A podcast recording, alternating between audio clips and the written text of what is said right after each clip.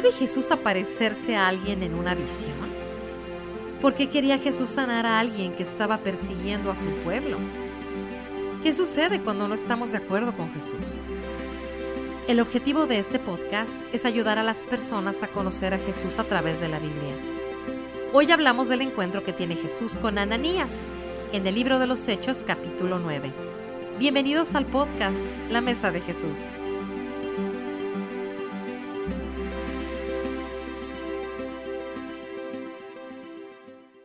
Hola a todos, gracias por acompañarnos aquí en el podcast de la Mesa de Jesús. Hemos estado viendo diferentes encuentros que Jesús tuvo con personas y bueno, ya estamos en los dos últimos episodios de esta serie.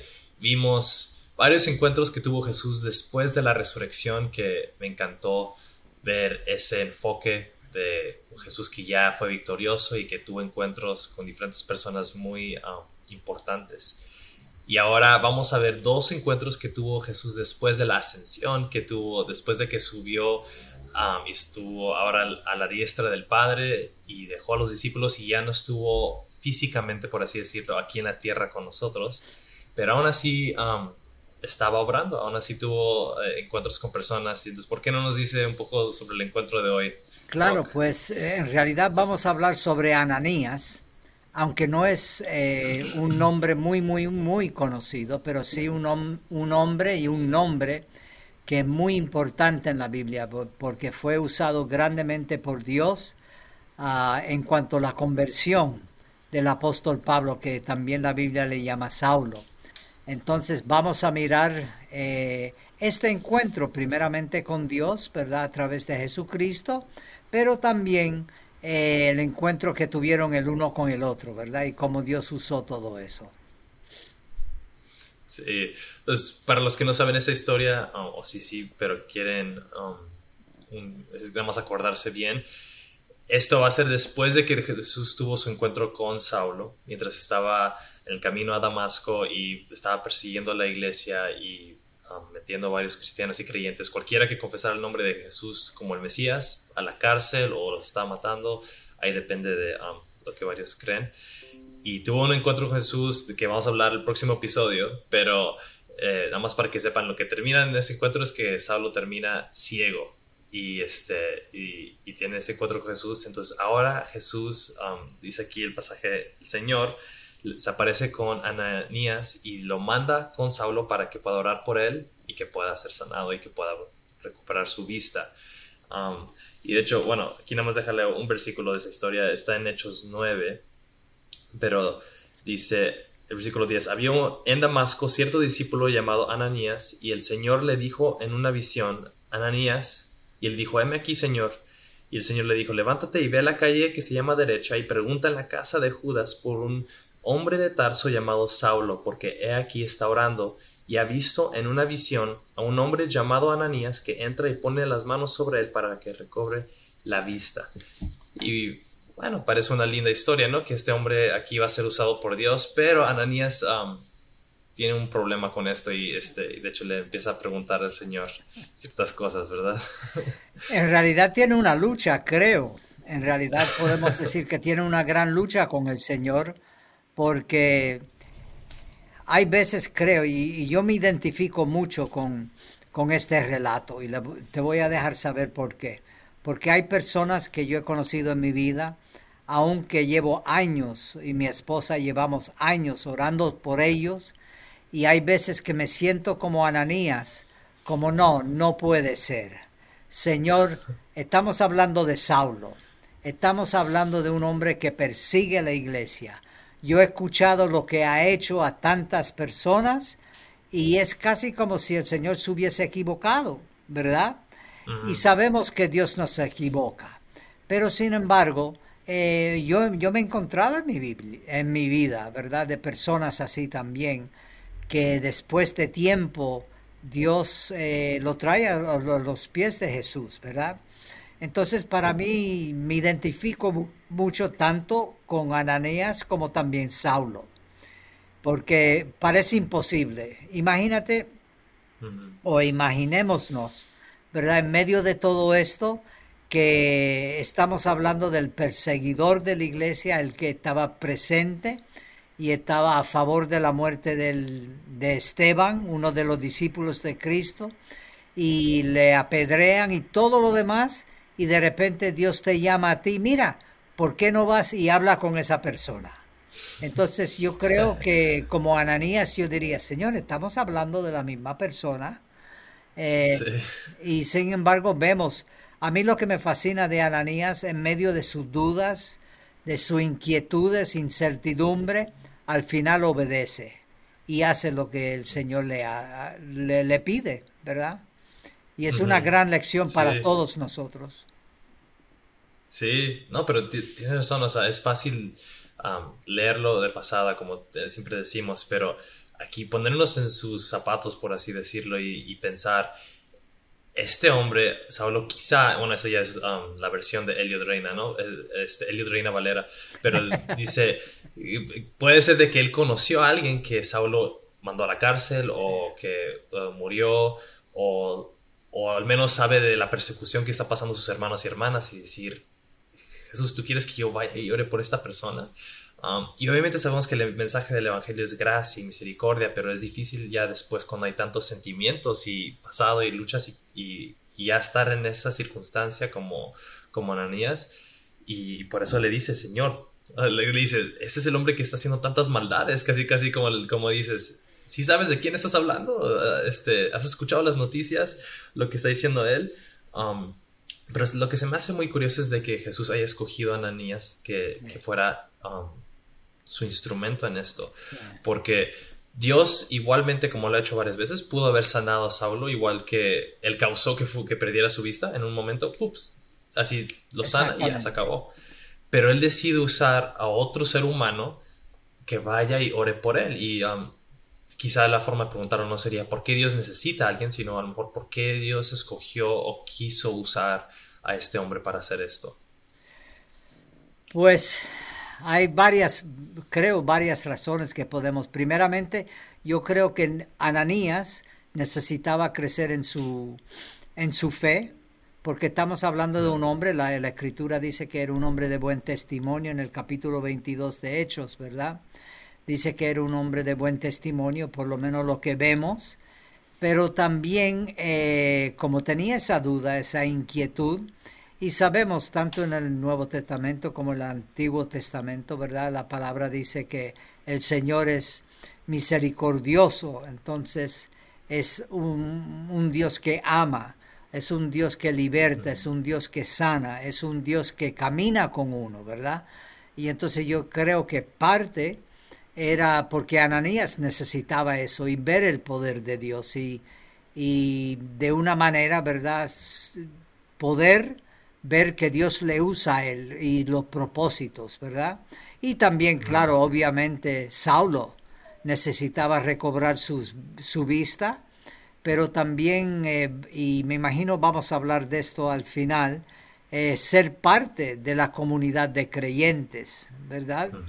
Entonces eh, los dos tenían una gran necesidad y Dios usa de una manera maravilloso, eh, maravillosa, perdonen, eh, a los dos. Los dos tenían un, parte del plan eterno de Dios y creo que debe de traernos mucha satisfacción a nosotros mismos, que Dios nos puede usar igual. ¿Verdad? Eh, nos puede usar y tiene planes para cada uno de nosotros, ¿verdad? Y es curioso porque notamos que en la visión, cuando habla el Señor con Ananías, le dice que Pablo es instrumento de él para que fuese testigo, ¿verdad? Si quiere leer el versículo, eh, Eliot, ¿verdad? Para que él fuese testigo y nos habla del plan y propósito que Dios tenía para Saulo también. Sí, es versículo 15, dice, el Señor le dijo, ve porque Él me es un instrumento escogido para llevar mi nombre en presencia de los gentiles, de los reyes y de los hijos de, Israel. Y eso, ah, me encanta lo que dijo, eso, la razón puede ser para los dos, ¿no? O sea, Él tenía un plan para Saulo y Él tenía un plan aún para Ananías, de que Él pudiera aprender esa misericordia, ese amor, esa compasión que es parte del Evangelio de las Buenas Nuevas, a poder crecer en eso, y aún en su fe, en su obediencia. y después a Saulo me imagino que tanto pudo verse un impacto de decir, wow, esas personas que yo estoy persiguiendo y estoy queriendo meter a la cárcel o quizá matar, esta persona viene aquí para bendecirme, para orar por mí. Y eso también es un testimonio de Jesús, ¿no? O sea, Jesús se reveló ante Saulo personalmente, pero también decide usar a otros seres humanos. Dios siempre hace eso, ¿no? Él canta orar con nosotros para mostrar que este testimonio y estas buenas nuevas son, es real, porque el amor que, como dice Juan 13, 35, ellos sabrán que son mis discípulos por cómo se aman los unos a los otros. Y aquí Muy buena observación. Eso siendo un, un ejemplo. Um, y, sí, aquí como es el propósito de Saulo. Y creo que también nos enseña el amor transformador de Dios, cómo Dios puede cambiar a uno, ¿verdad? Porque hay veces que creo que pensamos eh, eh, o decimos, ¿verdad? No es que yo soy así, ¿verdad? Pero Dios puede cambiar ese así a lo que sea, ¿verdad? Eh, si uno es un ladrón, ¿verdad? Dios puede transformarnos de eso, ¿verdad? Y tantas cosas. Entonces no hay obstáculos para Dios si permitimos y nos sometemos a Él, que fue exactamente tanto Ananías como también Saulo hicieron, porque vemos a través de la vida de los dos como Dios estaba tratando con ellos como individuos, pero también el encuentro, eh, lo imposible, ¿verdad? Saulo, el que atacó la iglesia, el que eh, vino contra, ¿verdad? Los creyentes, de repente se convierte en el que perseguía a la iglesia, el, el perseguido por la causa de Cristo, ¿verdad?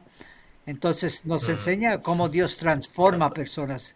Yo me maravillo, de verdad que sí.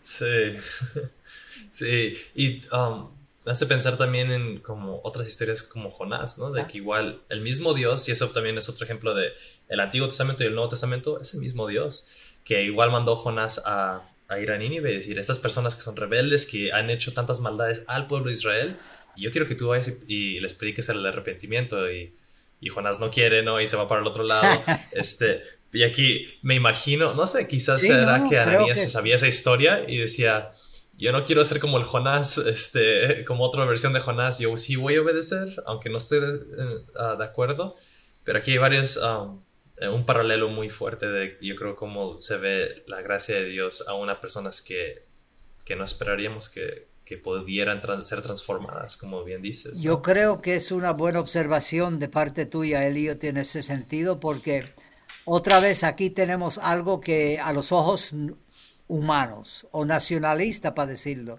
Imagínate siendo de Israel, eh, que de repente te manden a ti, a Nínive, ¿verdad? Que son unos paganos, etcétera, etcétera, y todo lo que queremos decir. Y entender que la misericordia de Dios, igual que es para Israel, también es para el pagano o las naciones, el término que queramos usar ahí. Y es curioso porque en Jonás, si me recuerdo bien, en el versículo 2, capítulo número 4, hay una palabra en hebreo que yo digo es mi palabra favorita, ¿verdad? Es Gesed, que significa el amor. Eh, no podemos traducirlo con una palabra eh, equivalente en español o inglés, eh, sino es una palabra que significa el amor incondicional, pactado de parte de Dios, misericordia. Hmm. Y para Jonás, como aquí me imagino también Ananías, era casi como, ¿cómo? No puede ser, pero es que es es que Dios es mucho más amplio que nosotros lo que vemos. Eh, su amor, su misericordia, su compasión por las personas. Y como nos dice la escritura que Dios no quiere que nadie se pierda. Entonces lo vemos claramente en la vida de Saulo aquí. Se ve bien claro. Y, y, otra vez, como dijiste, es cierto, Dios usó un hombre, una persona, y esa persona fue Ananías. En medio de sus dudas, eh, incertidumbres, casi diciéndole a Dios, estamos hablando de la misma persona, sin embargo fue obediente y vemos como Dios lo usó de una manera tremenda, ¿verdad? Sí, y como leímos ahorita que él fue un instrumento escogido, de Saulo, y de hecho Saulo después conocido como Pablo, en sus cartas siempre dice eso, siempre dice, yo soy de los pecadores el peor, de los discípulos yo soy el, el, menos merecido porque él, él, su vida se vuelve ese mensaje viviente de gracia, porque diciendo, mira, si hasta esta persona que perseguía a los cristianos y andaba haciendo todas esas cosas literalmente en contra de Jesús y sus seguidores, puede ser transformada, cualquiera puede, cualquiera puede entrar a este pacto, a esta fe, a esta comunidad de fe y esta vida nueva que se ofrece, ¿no? Y ese es parte del propósito que también tuvo Jesús. También sabía que él, sabía hebreo, sabía este, griego, él tenía las dos nacionalidades y todo eso que después hablaremos de Saulo, ¿no? Pero este es parte de los propósitos eternos de nuestro Dios soberano. Amén. Pero bueno, hablemos un poquito de, um, de Ananías. ¿Qué, ¿Qué tanto sabemos de él? Porque no, no sabemos mucho de él, ¿verdad? No se sabe mucho. Sabemos que era un creyente en, en, Damasco, ¿verdad? Porque primeramente Pablo estaba, o Saulo, estaba en camino hacia Damasco cuando tuvo ese encuentro con Jesús y estaba hospedado en la casa de Judas. Eh, ahí, ¿verdad? Cuando el Señor se le revela a Ananías dónde iba de ir, ¿verdad? Pero en el capítulo 22, creo que es el verso número 12 o por ahí, si puedes leer es un momento, entonces eh, la poquita información que tenemos, lo que sí sabemos es que era un hombre íntegro, un hombre que amaba a Dios y que Dios usó, ¿verdad? Sí, dice, uh, y uno llamado Ananías, hombre piadoso, según las normas de la ley, de quien daban buen testimonio todos los judíos que vivían ahí. este era un hombre que seguía las normas de la ley, que era un hombre que era obediente, que tenía buen testimonio, todos lo tenían yo creo que en buen, con buen nombre. Sí. Yo creo que eso añadiría a su, bueno, yo no quiero ser asociado con esta persona, yo no quiero que mezclen um, mi buen nombre y testimonio con un hombre que, que es tan horrible, que está haciendo tantas cosas en contra de nosotros. Pero a pesar de eso, yo creo que él fue obediente a Dios y muestra mucho de su carácter. Eso, me trae a memoria, ¿verdad? Dos o tres otros ejemplos en el Nuevo Testamento, ¿verdad? Por ejemplo, Bernabé, ¿verdad? No nos olvidemos que Bernabé fue un instrumento que Dios usó eh, de una manera tremenda a dar credibilidad eh, en cuanto a Saulo, ¿verdad? Porque fue Bernabé que fue a buscar a Saulo, ¿verdad? Para que eh, tuviese con él en Antioquía. Y también pienso en Pedro, ¿verdad? Cuando Pedro con Cornelio, ¿verdad? Yo me río, ¿verdad? Porque eh, muchas veces hablamos de estos grandes hombres y mujeres de Dios, pero por lo menos yo me identifico, ¿verdad? Con muchos de ellos porque en esos momentos también en mi corazón yo he tenido esa actitud de, este es imposible, no, no puede ser. Y sin embargo, a través de los años he visto eh, familiares, por ejemplo, que yo pensaba que jamás vendrían a los, al conocimiento de Jesucristo, sin embargo, hoy están sirviendo a Dios. Entonces es una gran lección para todos nosotros, por lo menos para mí, indudablemente. Eh, y no nos olvidemos de Pedro, ¿verdad? Otra vez con Cornelio, ¿verdad? Él casi le regaña un poquito al Señor también en la visión. Señor, tú sabes. atreves a Tú sabes que yo nunca he comido nada inmundo, etcétera, etcétera, etcétera. Y sin embargo, vemos que los planes de Dios van mucho más allá de lo que nosotros pensamos. Sí, oh, bien dicho. Y también aquí tengo um, en las notas que me mandó que, que el nombre de Ananías, um, su nombre significa Dios es misericordioso bueno. Y qué curioso, ¿no? Que es su, su nombre y al fin y al cabo es la, la, lección que él tiene que aprender o vivir de una manera tan tangible y fuerte, de que él tiene que mostrar misericordia a este hombre que no lo merece, a este hombre que ha sido tan malvado y que, um, que ha hecho eso, ¿no? Eso se me hace también tan impactante y fuerte. Y otra vez, ninguno de nosotros en realidad eh, merecemos la misericordia de Dios. Tanto si uno es un Saulo o si uno es un Ananías, eh, la Biblia es clara, ¿verdad? Por cuanto todos han, pecado, están destituidos o apartados de la gloria de Dios. Y sin embargo la misericordia de Dios, y es una buena observación esa, que su nombre, Ananías, significa, ¿verdad? Misericordia de Dios. Y creo que es importante que jamás nos olvidemos de eso, que es la misericordia, el amor, la compasión, la gracia de, Dios que permite que nosotros podemos, eh, podemos caminar con Dios a través de Jesucristo, ¿verdad? Dios siempre inicia, pero nosotros necesitamos responder. Buena observación, Elliot, así mismo es. Bien dicho. Y bueno, para aquí ir terminando la historia, cuando por fin ya Ananías llega con Saulo, dice, eh, versículo, ¿dónde está? 17. Ananías fue y entró a la, casa, a la casa y después de poner las manos sobre él le dijo, hermano Saulo, el Señor Jesús que se te apareció en el camino por donde venías me ha enviado para que recobres la vista y seas lleno del Espíritu Santo. Y para mí, por eso lo tenemos aquí como un encuentro con Jesús, porque durante este pasaje siempre dice, el Señor se le apareció a Ananías, el Señor, el Señor se le apareció, el Señor le dijo, y es muy fácil pensar, ah, pues el Señor es ah, Dios Padre, ¿no? Porque también eso ha sido otra forma de llamar a Dios, el, el, Señor. Pero aquí dice Ananías, el Señor Jesús que se te apareció en el camino, también me ha enviado a mí. Entonces aquí vemos como Jesús, como dijimos, él no solamente terminó, hizo su obra en la cruz, resucitó y bueno, nos vemos, sino que aún aquí está obrando a través de personas y, este, y mostrándose en visiones a, Ananías, aquí a Saulo. Um, y después aquí otra, otra cosa que me encanta es de que dice que al instante cayeron de sus ojos como unas escamas y recobró la vista y se levantó y fue bautizado tomó alimentos y cobró fuerzas. Entonces esa imagen de que se le cayeron como escamas de los ojos ah, se me hace tan poético y tan fuerte porque al mismo tiempo que estaba recobrando su vista en lo físico, él también estaba por fin teniendo una vista espiritual, estaba ya pudiendo ver um, um, con la, realidad de que Jesús es el Mesías, la realidad de que esa es la verdad, es de que el amor y el Evangelio de Dios y él tiene esa misma imagen que después lo, lo dice en, sus cartas, en Efesios 1, que dice, yo oro de que los ojos de, sus, su corazón sean iluminados y que puedan ver el misterio de la gracia de Dios. Y, yo creo que esto, esta experiencia fue lo que marcó también ese lenguaje que después usa Pablo tanto. Sí.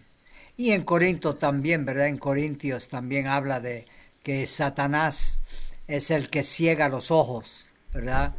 De las personas. Y eh, claro, es, que otra vez si nos ponemos o nos situamos en el, en el mundo bíblico y estamos caminando con Saulo, vamos a decir que podemos eh, tocar un botón y podemos caminar con Saulo y ver todo esto. Eh, tenía que ser algo asombroso, aún la iglesia, lo sabemos a través de Bernabé, los, los primeros discípulos, aquí mismo Ananías, otra vez, estamos hablando de la misma persona y nos enseña el poder transformador de Dios, cómo Dios puede cambiar. Dios tiene propósitos, pero es Dios que transforma los corazones de las personas, ¿verdad?